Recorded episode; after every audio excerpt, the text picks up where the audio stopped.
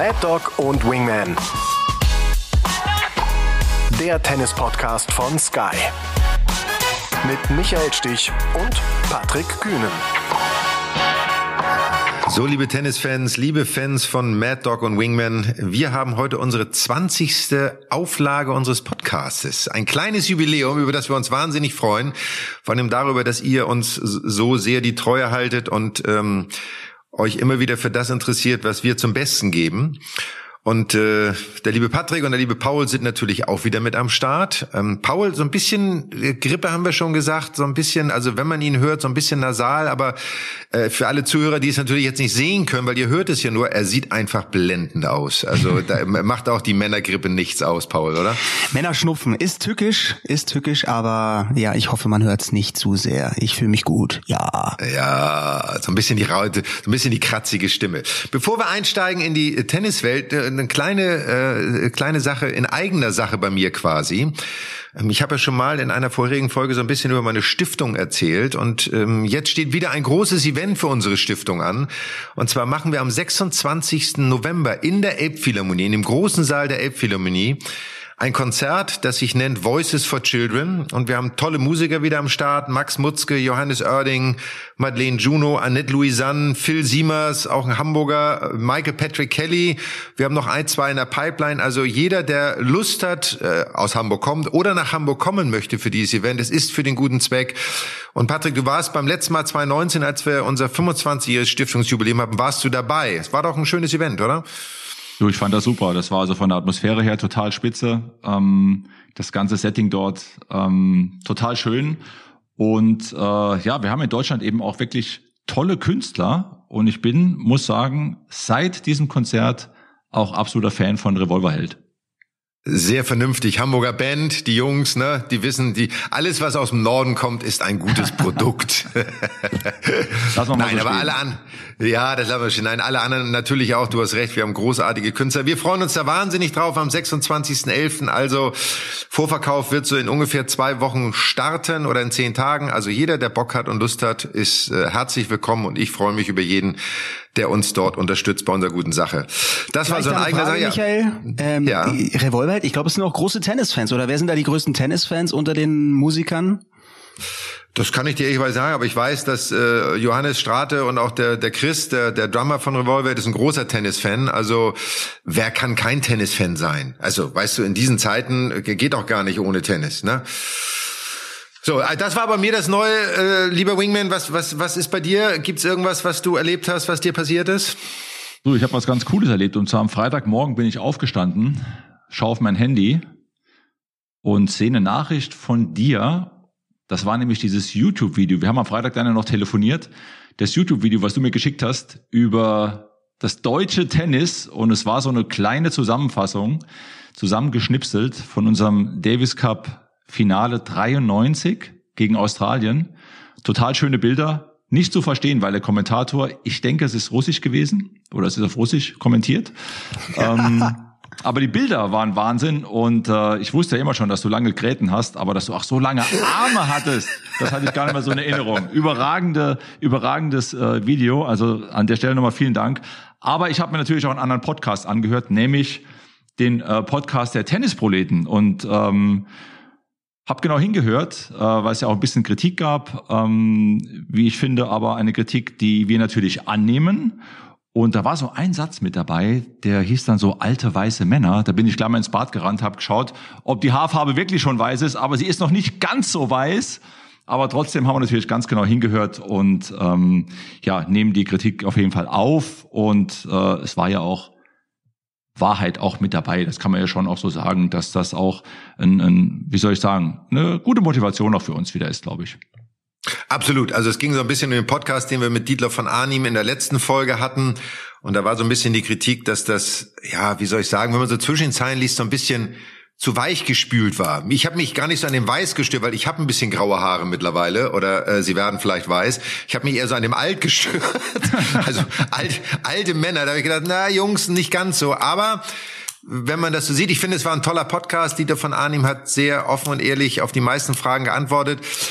Wir haben vielleicht nicht ganz so kritisch bei der einen oder anderen Sache nachgefragt. Man hätte vielleicht so ein bisschen manchmal mehr ins Detail gehen können, aber liebe Jungs, liebe Kollegen von Tennisproleten, äh, ist angekommen. Ähm, vielen Dank dafür und äh, wir werden uns bessern und vor allem werden wir versuchen, mal wieder so ein paar alte Geschichten mit einfließen zu lassen genau. und äh, euch an dem teilhaben zu lassen, was denn in unserer Vergangenheit, in unserer Tenniszeit mal passiert ist.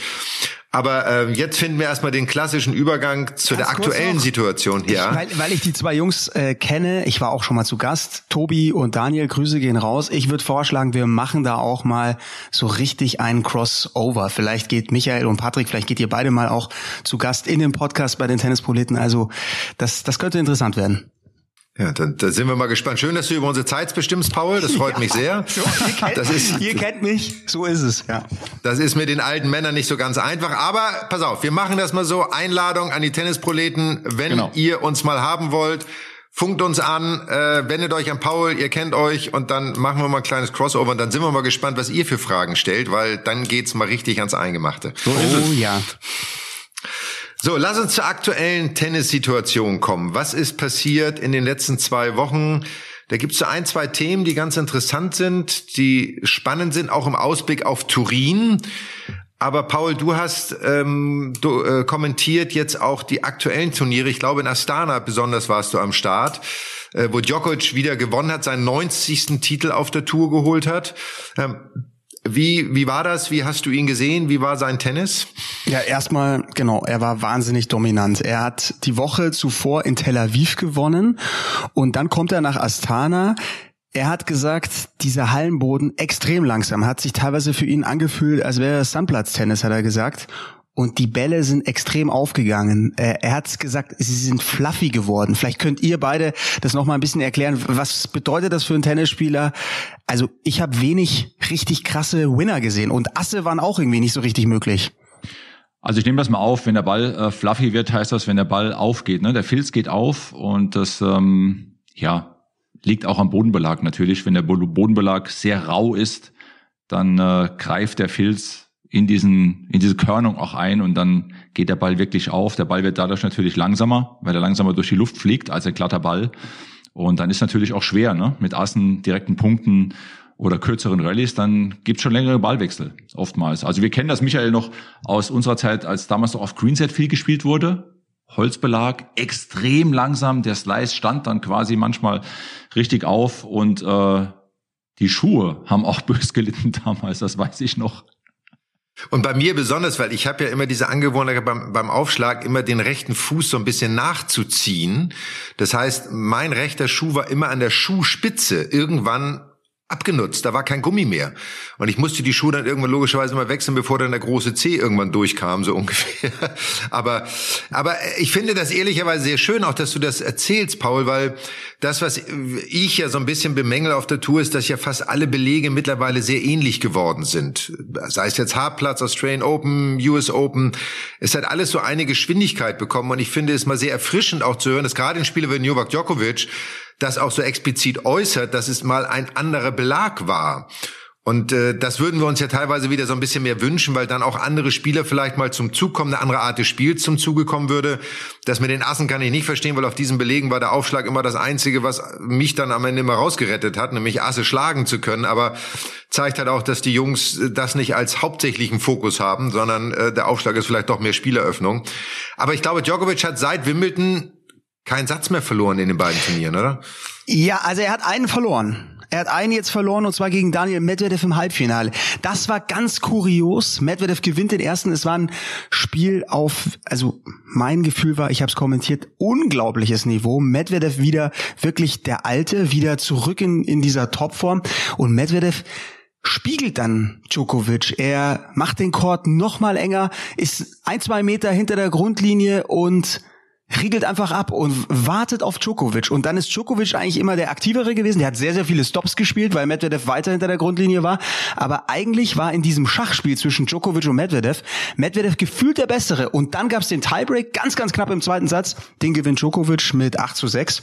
und Djokovic stellt sich auf einen intensiven dritten Satz ein und Medvedev sagt, nee, Feierabend, ich kann nicht weiterspielen, ich spüre was am, am Oberschenkel, ich glaube Abduktoren und macht keinen Sinn, hat aufgegeben. Und das war der einzige Satz, den Djokovic in diesen letzten zwei Wochen verloren hat, hat jetzt 17 zu 1 Sätze, neun Siege in Serie und eben die Bedingungen, du hast angesprochen, Tel Aviv war viel schneller und er stellt sich dann auf diesen langsamen Boden in Astana ohne Probleme ein.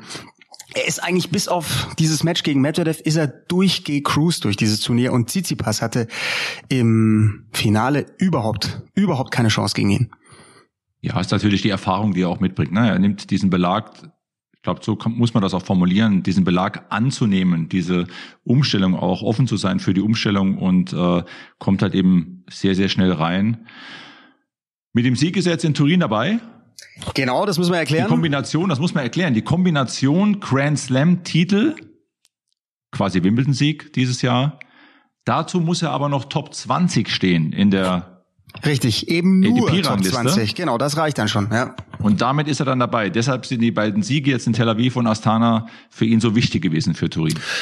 Er hätte es wahrscheinlich, also ich glaube nicht, dass er aus den Top 20 noch rausgefallen wäre im Race wohlgemerkt. Also nicht Weltrangliste, sondern in diesem Race. Michael, wie findest du diese Regelung? Bisher war die, hat die keine Rolle gespielt auf der ATP Tour, weil die Grand Slam-Sieger ja immer Top 5 waren, Top 3 waren. Das waren ja immer eigentlich die gleichen Kandidaten, Federer, Nadal, Djokovic. Jetzt haben wir eben diese Sondersituation, weil Djokovic gewinnt Wimbledon, kriegt dafür keine Weltranglistenpunkte, kann die anderen, kann Australian Open, US Open nicht spielen und ist deswegen im Ranking so weit hinten. Aber wie, wie findet ihr das? Äh, ich finde das ehrlicherweise abstrus. Also ich finde das, äh, ich höre das zum ersten Mal, ich bin sehr überrascht. Ich kannte diese Regel nicht. Ich finde sie, ich bin sprachlos, ehrlicherweise, was mir selten passiert, weil ähm, das würde ja bedeuten, wenn ein Spieler am Anfang des Jahres die Australian Open gewinnt, dann sechs Monate verletzt ist, dann trotzdem noch drei Turniere gewinnt irgendwo, aber andere Spieler, die über das ganze Jahr gespielt haben, vor ihm stehen und sich offiziell für das Final, für das äh, Finalturnier in Turin qualifiziert hätten, rausfliegen weil jemand ein Grand Slam gewonnen hat, aber sonst vielleicht ein durchschnittliches Jahr gehabt hat. Und wenn man auf die Rangliste gucken würde, mit zwei Punkt, tausend Punkten eines Grand Slam Sieges, bist du ja schon fast automatisch Top 20 in der Weltrangliste. Vielleicht nicht ganz, aber du bist knapp dran. Ähm, und dann bist du auch automatisch wahrscheinlich Top 20 im Race to Turin. Also das beinhaltet das eine, beinhaltet das andere so ein bisschen. Und ich finde das den anderen Spielern gegenüber extremst unfair. Also ich finde es denen gegenüber, die das ganze Jahr spielen, und in Wimbledon war es ja nicht nur Djokovic. In Wimbledon haben alle keine Punkte bekommen. Also äh, es ist ja nicht nur ein Spieler, der es nicht bekommen hat. Also ich finde diese Regel äh, extremst unfair und kann damit auch überhaupt nichts anfangen, was das soll. Also das ist ja so eine Mischung aus Compact Grand Slam Cup und und und ATP Finals, Patrick, so ein bisschen wie früher die besten 16 der Grand Slams haben sich für das Compact Grand Slam Cup Turnier damals qualifiziert und jetzt machen sie so eine Mischung da draus, verstehe ich überhaupt nicht. Also du bist der Meinung, die besten acht also einfache Rechnung, die besten acht sollten eigentlich spielen, ne? Ja, absolut. Das ist ja. das Ranglistensystem. Ja. So, so ist es gepolt. Und so sollte auch der Spieler, der das ganze Jahr über konstant gespielt hat, vielleicht auch 25, 28 Turniere gespielt hat, muss dafür belohnt werden, dass er sich dafür offiziell qualifiziert. Und jetzt stell dir mal vor, du bist Nummer 8, freust dich ein Loch im Bauch und dann heißt es, na, sorry, du bist doch nicht dabei, weil da hat einer Grand Slam gewonnen, steht aber auch Ranglistenplatz 15 oder im Race to, to Turin und du bist raus. Also finde ich sehr demotivierend auch, muss ich sagen. Im Moment wäre der Leidtragende hier Felix Auger Aliassim auf der 8. Djokovic ist in, in diesem Race jetzt auf der 10, aber ist ja dann, zieht dann quasi an ihm vorbei. Ich kann euch sagen, im Doppel ist es schon häufiger vorgekommen. Da gibt's diese Regel eben auch. Dann hatten wir einen Australian Open Sieger Du, die dann sich teilweise, ich glaube einmal war es sogar so eine Situation, da hatte sich das dieses Paar schon getrennt, hatte gar nicht mehr das Jahr zu Ende gespielt als als Du, war aber qualifiziert für die Finals und hat dann natürlich nochmal aufgrund des Preisgelds die die Finals gespielt. Also da gab's solche Situationen schon. Im Einzel bei den Herren jedenfalls noch nie. Es ist halt eine weitere Aufwertung dieser Grand Slam Turniere ich, ich finde es interessant, aber kompliziert. Und das führt uns eigentlich direkt zum nächsten Thema. Die Weltrangliste, die ist irgendwie verfälscht. Die ist einfach komisch in diesem Jahr. Jetzt sehen wir Djokovic. So wie ich ihn gesehen habe in Tel Aviv, in Astana, für mich im Moment jetzt in dieser Situation der beste Spieler auf der Welt. Wir müssen ja gleich nochmal auf Alcaraz eingehen, der gegen David Goffin relativ sang- und klanglos in Runde 1 in Astana verloren hat. Aber wie aussagekräftig ist für euch die Weltrangliste? Ist nicht eigentlich Djokovic, jetzt meine provokative Frage, ist nicht eigentlich Djokovic die wahre Eins? Ja, du hast natürlich durch die Punkte, die in Wimbledon nicht vergeben wurden, äh, eine extrem verzerrte äh, Weltrangliste, vor allem äh, vorne in der Spitze. Ähm, Djokovic mit, ja, mit den Punkten noch mit dazu von Wimbledon würde jetzt quasi Nummer zwei stehen, mit 6.300 Punkten, wenn ich es richtig sehe. Ähm, ja, also ich, ich meine, mit Djokovic muss man immer rechnen, finde ich. Wenn er spielen kann, er hat ja nach Wimbledon auch gesagt, äh, es wird Turniere geben, beispielsweise die US Open, da wird er nicht spielen können, aufgrund äh, der bekannten äh, äh, Tatsachen ja auch. Wenn er eben spielt, ist er eben auch voll da. Das muss man ganz klar sagen. Jetzt in Tel Aviv und auch in, in Astana hat er das bewiesen. Um, er kommt quasi aus ein paar Wochen Pause sofort zurück, gewinnt beide Turniere. Für mich gehört er natürlich auch dazu, zum Kreis der Spieler, die in Turin spielen sollten. Und ähm, ja, also ich will das auch nochmal abschließen. Ne? Die besten acht fahren nach Turin, einfache Rechnung. Ähm, und die anderen, die Jungen, die jetzt gut gespielt haben, wie Kasper Ruth oder Carlos Alcaraz, die haben jetzt auch so ein bisschen eine Durststrecke. Es ist so ein bisschen dieses Highlight US Open und danach kommt so ein Downer so vielleicht auch wirklich so ein absolutes Highlight, emotionales Highlight auch gehabt mit den US Open, was erst verarbeitet werden muss. Beide sind ja noch sehr, sehr jung auch, Michael. Ja, absolut. Einmal ganz kurz zu Djokovic. Also ich glaube, er wäre nicht Nummer zwei, weil Nadal hätte ja für sein Halbfinale in Wimbledon auch Punkte bekommen. Ähm, von daher wäre er dann ja auch vorne.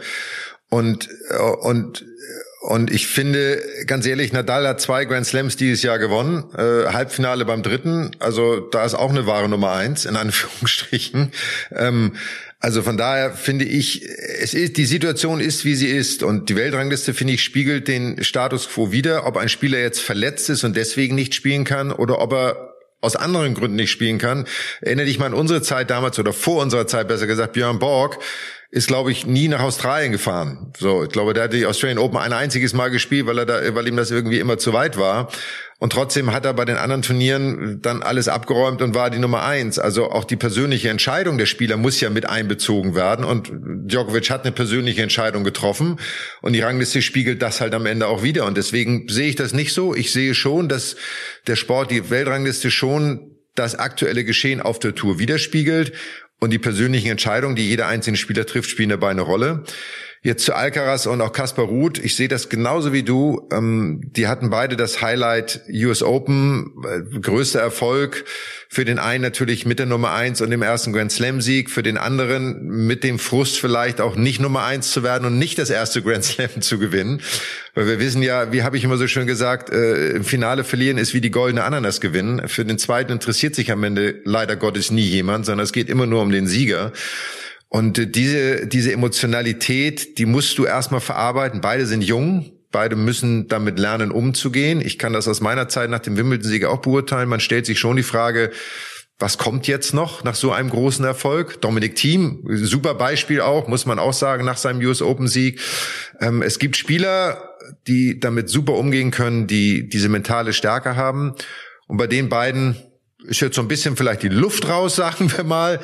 Aber ich bin mir sicher, dass die ihren Rhythmus wieder finden werden und auch wieder den, den, zu den Leistungen zurückkehren werden, die sie dort gezeigt haben. Ja, man darf auch nicht vergessen, es passiert natürlich auch dann extrem viel. Ne? Also beide waren ja vorher schon sehr bekannt und äh, trotzdem glaube ich, Michael, da hast du natürlich mehr Erfahrung als ich, nach so einem Grand Slam Sieg oder nach einem zweiten Grand Slam Finale wie bei Kaspar Ruth, nach dem Finale bei den French Open, kommt von außen auch wirklich noch ganz schön was dazu.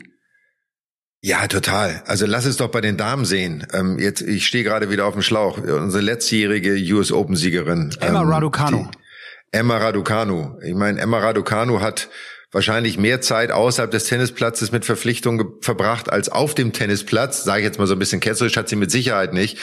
Aber ähm, bei den Damen ist das sicherlich noch ein bisschen extremer, weil sie natürlich in eine Welt hineingezogen werden, die Modewelt, äh, die Glamour-Welt noch so ein bisschen mehr, gerade wenn sie hübsch sind, was ja viele der Mädels auf der Tour wirklich sind, sage ich mal, die auch viele Werbeverträge haben. Äh, kommen wir mal in dem Zuge direkt auf Iga Swiatek, die da sicherlich so ein bisschen anders ist, weil sie diesen Fokus mehr auf den Tennissport legt und sich da wirklich drauf fokussiert und dementsprechend auch diese Extremerfolge dieses Jahr gefeiert hat nach dem US Open Sieg hat sie jetzt äh, beim letzten Turnier dann aber äh, ihre Siegesstrecke nicht fortführen können. Sie hat irgendwie da im Finale verloren, was ja nicht so schlecht ist, aber ich glaube, das sind so Parallelen und bei den Damen ist das wie gesagt, hat man gesehen, Emma Raducanu und äh, Sviontek, das andere Beispiel, wie ein Nadal, wie ein Feder, wie ein Djokovic, die halt auch in der Lage sind, damit umzugehen. Ja, noch ganz kurz dazu. Sie hat knapp verloren gegen Barboda Krejcikova, die Lokalmatadorin in Ostrau in Tschechien. Also die scheint auch wieder richtig in Form zu kommen, die ehemalige French Open Siegerin. Aber ich will eigentlich mit euch noch mal kurz zurück äh, nach, nach Astana auf jeden Fall, weil das fand ich jetzt schon sehr, sehr auffällig, wie gut dieses Turnier besetzt war. Eigentlich ein 250er wurde jetzt aufgewertet zum 500er und die hatten da jetzt Tsitsipas, sie hatten Medvedev, Rublev, sie hatten Djokovic und Alcaraz Dazu jetzt noch ganz kurz ein Fun Fact. Äh, Alcaraz und seine Niederlage gegen David Goffin. Wir haben seit Februar 2004 gab es sechs Spieler, die die Nummer eins waren. Federer, Nadal, Djokovic, Murray, Medvedev und Alcaraz. Und von diesen sechs hat nur Andy Murray nicht gegen David Goffin in seiner Karriere verloren. Also da ist er in einem relativ entspannten, netten Club, der Carlos Alcaraz. Ich glaube, das kann er verkraften. Aber jetzt zurück zu Astana und diese gute Besetzung. Gab es bei euch in eurer Karriere irgend so ein Turnier, das, das euch auch irgendwie überrascht hat, das eigentlich so ein bisschen exotischer daherkam und dann plötzlich so herausragend besetzt war? Michael, fang du an. Ja. Ja, du, ich glaube, es ist für uns beide das gleiche Turnier, vermute ich. Das ist äh, bei mir auf jeden Fall Katar gewesen, Doha, die damals ja auf der Tenniskarte so als erstes Land in, in dem Teil der Erde aufgetaucht sind und ja auch im Sport unglaubliche ähm, Dinge in die Wege geleitet haben. Lassen wir jetzt die Fußball-WM und die ganze Diskussion mal völlig raus. Aber im Tennis war es wirklich damals für uns äh, eine spannende ähm, Geschichte, dorthin zu fahren. Eine ganz andere Welt, muss man einfach so sagen. Ich erinnere mich das erste Jahr, als ich da war, und das war, glaube ich, im zweiten oder dritten Jahr, als das Turnier gespielt wurde, da gab es nur ein Hotel, wo äh, die Besucher aus dem Westen absteigen durften. Es war wie so eine Pyramide gebaut. Und äh, es gab kein Alkohol, es wurde kein Alkohol ausgeschenkt. Ähm, es gab klare Regeln, an denen man sich zu halten hatte. Auch für die Frauen, glaube ich, damals noch verschärfter, sogar die Spielerfrauen, die mit dabei waren.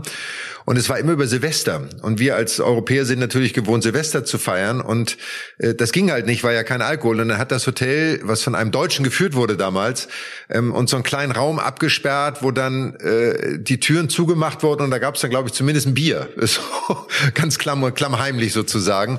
Aber ich habe dort, muss ich sagen, den Ali Al-Fadan, damals Präsident der katarischen Tennisföderation, und damals wirklich ein guter Freund geworden und ich habe sehr viel über die Kultur, über die Menschen gelernt und das hat mich auch immer fasziniert, in diesen Teil der Welt mal einzutauchen.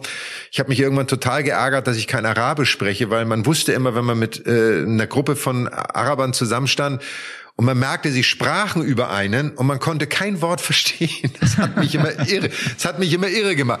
Ich habe es mal versucht, ganz kurz. Ich habe aber auch sehr schnell wieder aufgegeben, diese Sprache zu lernen, weil sie doch eine große Herausforderung darstellen. Also das war so mein mein Turnier, was eigentlich das Außergewöhnlichste war. Aber du warst, warst du warst nicht im ersten Jahr dort, 93? Nein, ich glaube, ich, ja, ich war, war, im zweiten Jahr ja. da.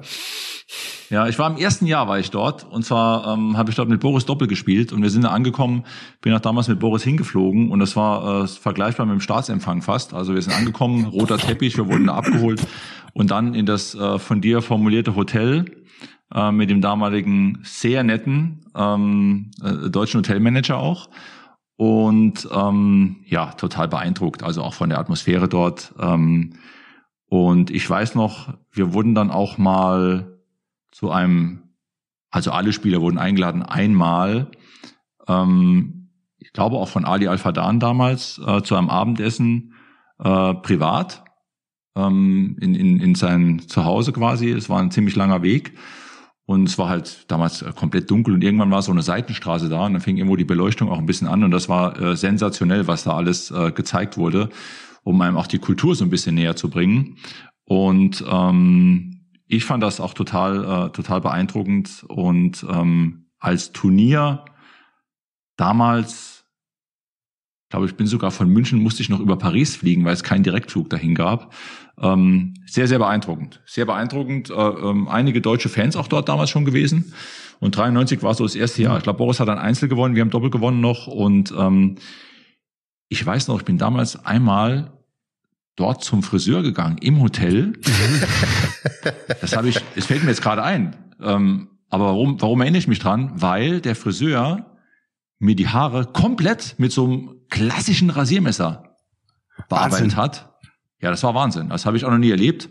Und dann auch mit so, äh, äh, hat ja so ein paar, darf man das sagen, so ein paar Haare im Ohr manchmal. So, mit so, so einem kleinen Stumpen, ach, ganz kurz so zack ins Ohr, so die Haare versenkt. Also da hat man schon einiges erlebt. Das ist mir in Erinnerung geblieben, Leute.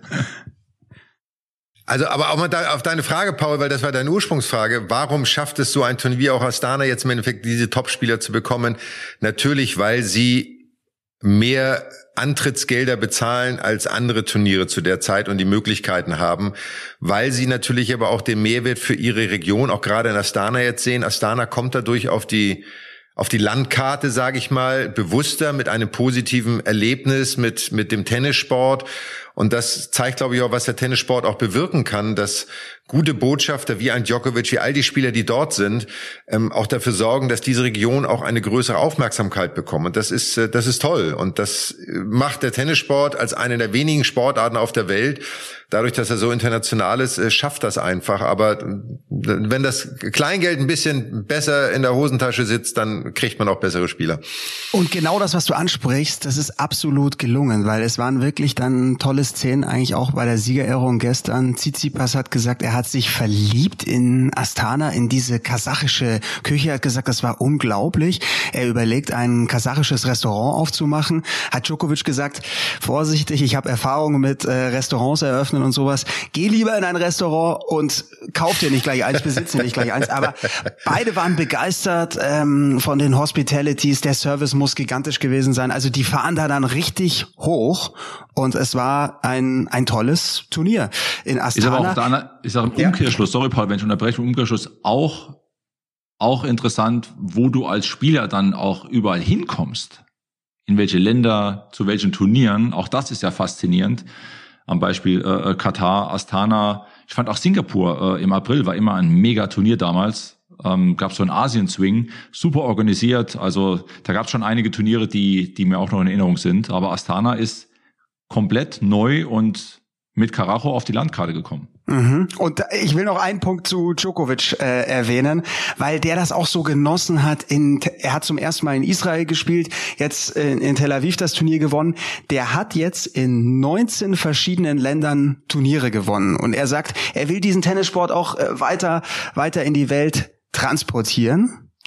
Und ich glaube, da ist er auf einem sehr, sehr guten Weg. Ich hatte noch eine wichtige Frage zu dem Boden, weil ich finde auch Djokovic ist ja ein Meister darin, sich anzupassen. Ein Meister der Antizipation. Jetzt hat es geschafft von einem schnellen Hallenboden zu, zu so einem langsamen Hallenboden, gewinnt das Turnier trotzdem. Aber Frage an euch.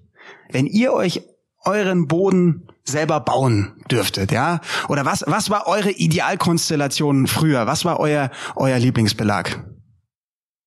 Also Michael holt mal kurz Luft, lässt mir den Vortritt. Ähm, also ich habe gern gespielt auf schnellen Belägen, flacher Aufsprung, am allerliebsten noch in der Halle, ohne äußere Einflüsse. Mhm. Und was für Bälle? Ähm, Bälle, wow. Ähm, auch gerne schnelle Bälle. Wilson US Open ist ein schneller Ball. Ja, also ich habe bei Fida Surfen Volley gespielt, viel serviert, schnelle Beläge, flacher Absprung, schnelle Bälle. Also das einfach die einfache Art des Spiels, ne? Die ganz einfache Art des Spiels. Warum kompliziert, wenn es auch einfach geht?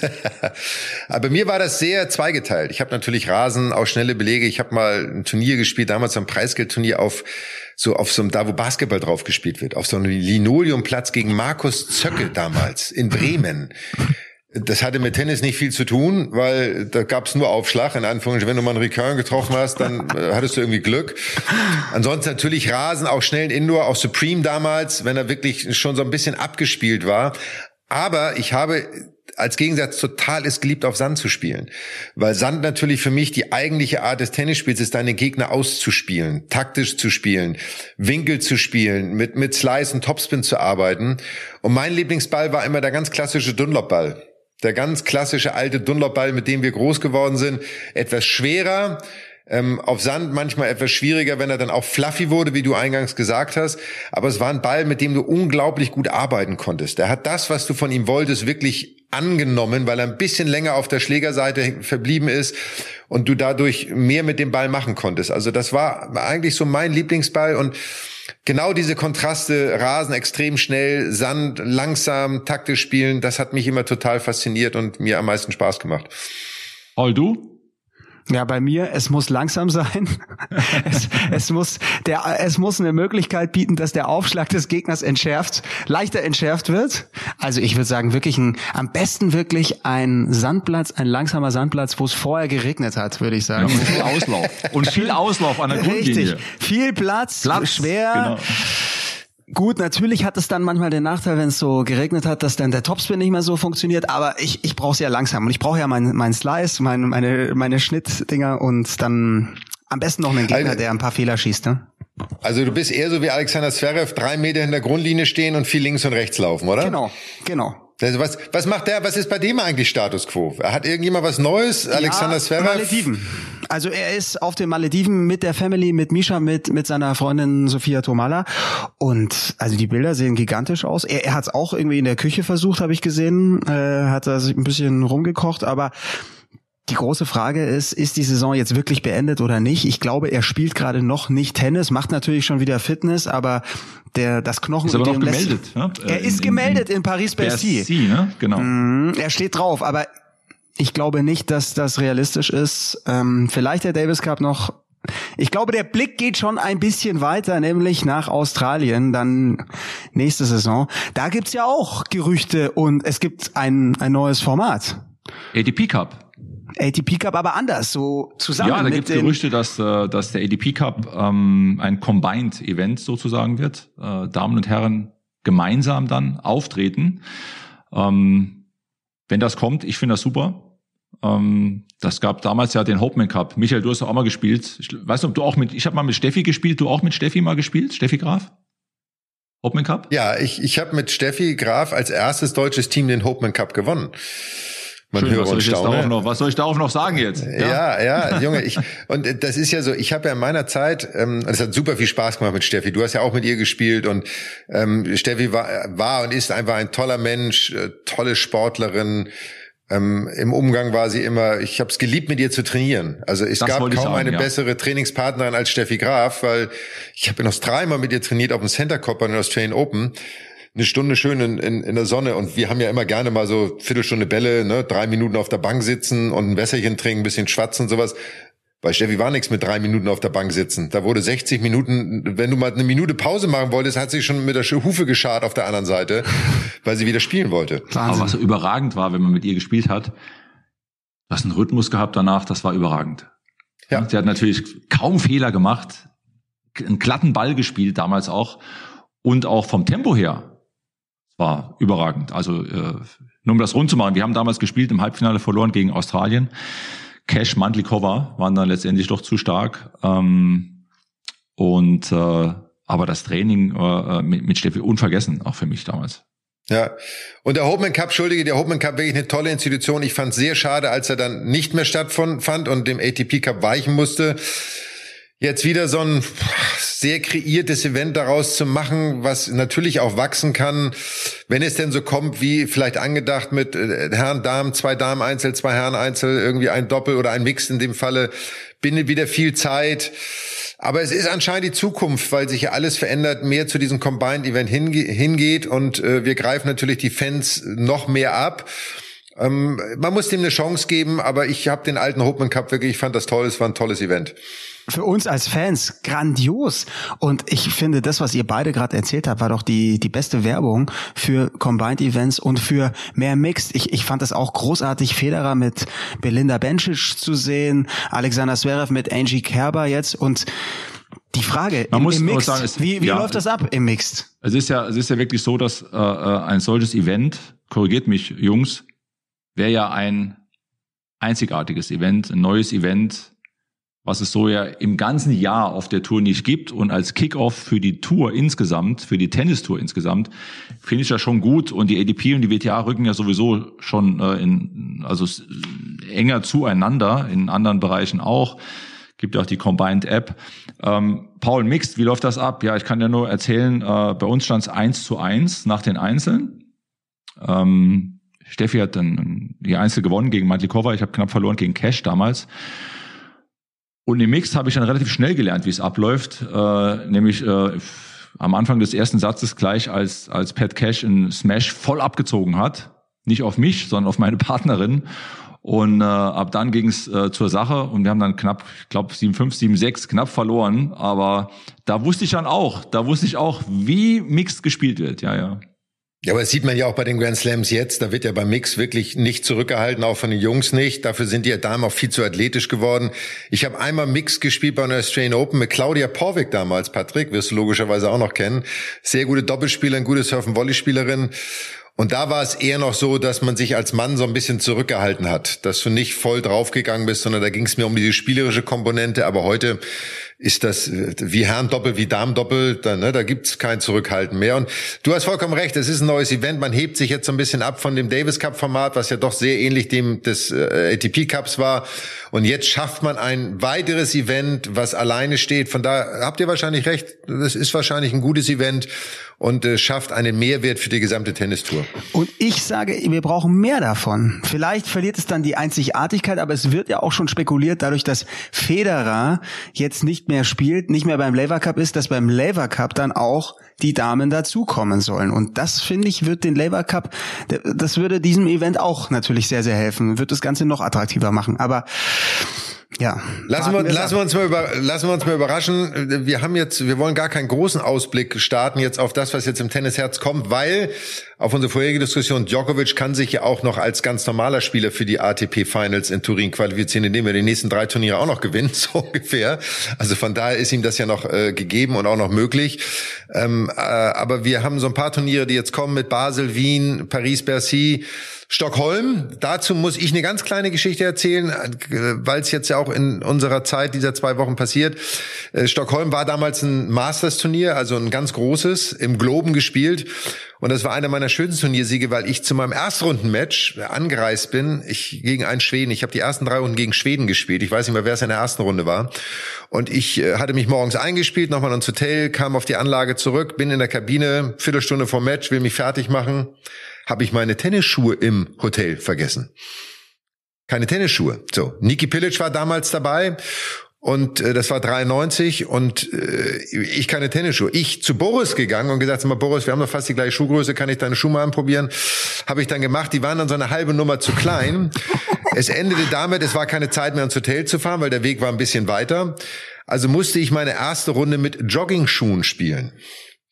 Und ich habe mein Erstrundenmatch mit Jogging-Schuhen gespielt, habe dieses Match gewonnen und habe dann das Turnier in Stockholm gewonnen. Also von daher braucht es manchmal diese komischen Zufälle, um locker zu sein, um dann auch so ein Turnier zu gewinnen. Aber es werde ich nie vergessen. Ohne und alle, Blasen. Niki hat mich ne, ohne Blasen, ohne ohne oben zu knicken. Und Niki, ich glaube, Niki hat gedacht, pff, das, der Junge ist einfach nicht ganz normal im Kopf so. Aber ich hatte keine Chance. Hast du aber nur ein Match in Jogging-Schuhen gespielt oder das ganze Turnier durchgezogen? Nee, ich kennst mich ja. Ich habe natürlich überlegt, ob ich das ganze Turnier durchziehe, ja, aber ich war dann doch, ich war dann doch vernünftig und habe nur das eine Match mit Jogging-Schuhen gespielt. Ich, ich habe hier Live-Recherche. Ich musste natürlich gleich nachschauen, Michael. Also erste Runde gegen Michael Pernfors, drei Sätze, dritter Satz 6-2, dann Magnus Gustafsson, dann Stefan Edberg, drei Sätze, Halbfinale Marc Rosé und Finale natürlich dann auch noch Best of Five. Das finde ich auch krass bei so einem Turnier dann Best of Five gegen Goran. Ja, aber das war zu unserer Zeit, haben wir auch schon mal drüber gesprochen, bei den Masters-Turnieren war jedes Finale Best of Five. Teilweise bei den kleineren Turnieren, Stuttgart-Weißenhof, wo auch immer, war immer Best of Five. Immer Best of Five, stimmt, ja. Also von da waren wir immer im Training für die Grand Slams und es hat uns nie geschadet. Du warst ja eh da. Mein Gott, spielst halt anderthalb Stunden länger. Wahnsinn. Ist auch egal. Vier Sätze, vier Satzsieg am Ende gegen Ivanisevic. Ja, so, das war die kleine Anekdote zu Stockholm. Und dann, denke ich mal, kommen wir so langsam zum Ende aber nicht aus meiner Sicht ohne einem Spieler. Nee, nee, meine Anmoderation für die äh, Kollegen von Formel 1 kommt natürlich gleich noch. Backstage Boxengasse. Aber wir müssen natürlich äh, einem äh, Tennisspieler gratulieren zur Geburt seines ersten Kindes. Und das ist Rafael Nadal, Richtig. der Vater geworden ist und äh, der gesagt hat, es ist das einer der schönsten Momente in seinem Leben und äh, man weiß nicht, wann er wiederkommt, wie lange er sich jetzt vielleicht auch rauszieht. Aber ich finde das großartig. Er ist ein toller Tennisspieler, er ist ein toller Mensch, wie man ihn wahrnehmen kann. Und äh, wir gratulieren der Familie von Herzen wirklich zur Geburt des ersten Kindes. Ja, so absolut. Damit wird auch die Prio-Liste, denke ich mal, neu geschrieben bei Nadal. Und äh, wir alle dürfen gespannt sein, wann er dann als Daddy sein erstes Turnier spielt. Freuen wir uns schon drauf. Wahrscheinlich spielt er so lange, dass sein Kind noch wahrnehmen kann, wenn er die French Open gewinnt. Da muss er noch fünf Jahre am Start bleiben. das schafft er nicht. Aber, aber jetzt als Abschluss natürlich den Verweis auf unsere Kollegen von der Formel 1 äh, Backstage Boxengasse. Ähm, hört rein. Weltmeisterschaft ist entschieden. Spannende Rennen gewesen die letzten zwei Wochen mit viel Regen, mit viel Chaos, alles was da drum herum war. Ähm, die Cockpit-Besetzung für die neue Saison auch immer noch ein heißes Thema. Also da könnt ihr alles hören, was die Formel 1 angeht. Und äh, wir freuen uns, wenn ihr natürlich bei uns reinhört, aber auch wenn ihr bei den Kollegen reinhört. Brillant geteased, Michael. Und natürlich der Hinweis Sky Sport Tennis. Wir haben auch diese Woche wieder Live-Tennis für euch. Es läuft das 250er Turnier in Florenz mit Lorenzo Musetti, mit Matteo Berrettini und auch mit Oscar Otte am Start. In Gijon läuft das andere 250er, das mit Dominik Thiem. Das gibt's im Stream auf skysport.de und auch auf Sky Sport Austria. Jetzt sag noch ganz kurz, was haben wir auf der WTA-Tour? Hast du im Kopf, wo es losgeht? WTA-Tour diese Woche ist eher, ja, es ist, das ist ein bisschen durcheinander. Da hat sich auch Iga Swiatek beschwert, dass es so ein bisschen hin und her ist. Jetzt geht's nach San Diego. Die waren jetzt vorher in, ja, in Tschechien. Und jetzt das Ostrava, große, genau. Genau. Und jetzt eben San Diego das Turnier und in Cluj in Rumänien wird auch ein Turnier gespielt. Aber das, ja, die Damentour, das ist da eben am Ende des Jahres finde ich es ein bisschen chaotischer. Und dann gibt's halt noch die, die Finals sind in Texas bei den Damen, bei den Herren in Turin, ja. In Turin Aber auch da wollen, ja, und wir wollen natürlich auch die deutschen Damen weiterverfolgen. Juli Niemeyer, Tatjana Maria, die, die, dort am Start sein werden. Denen wir natürlich auch erfolgreiche... Genau, die spielen diese Woche in Cluj. In denen Cluj. wir erfolgreiches Turnier wünschen, dass wir auch da in unserer nächsten Folge über tolle Ergebnisse berichten können. Und jetzt haben wir den dritten Wrap-up unserer 20. Folge von Mad Dog und Wingman. Jungs, ich danke euch ganz herzlich für eure Zeit, für den Input. Und es ist viel Spannendes dabei und ich freue mich auf unsere nächste Ausgabe. So machen wir das. An alle da draußen viel Spaß am Court. Ich freue mich übrigens schon dann auf unseren Blausch mit den Tennisproleten. Das wird was. Bin mal, ich bin mal, gesp ja, ja, bin mal gespannt, wann die Einladung kommt. Ja, ja, das, das wird ein heißes Doppel. Das wird also. super. Macht's gut. Macht's gut. Bis dann. Ciao. ciao.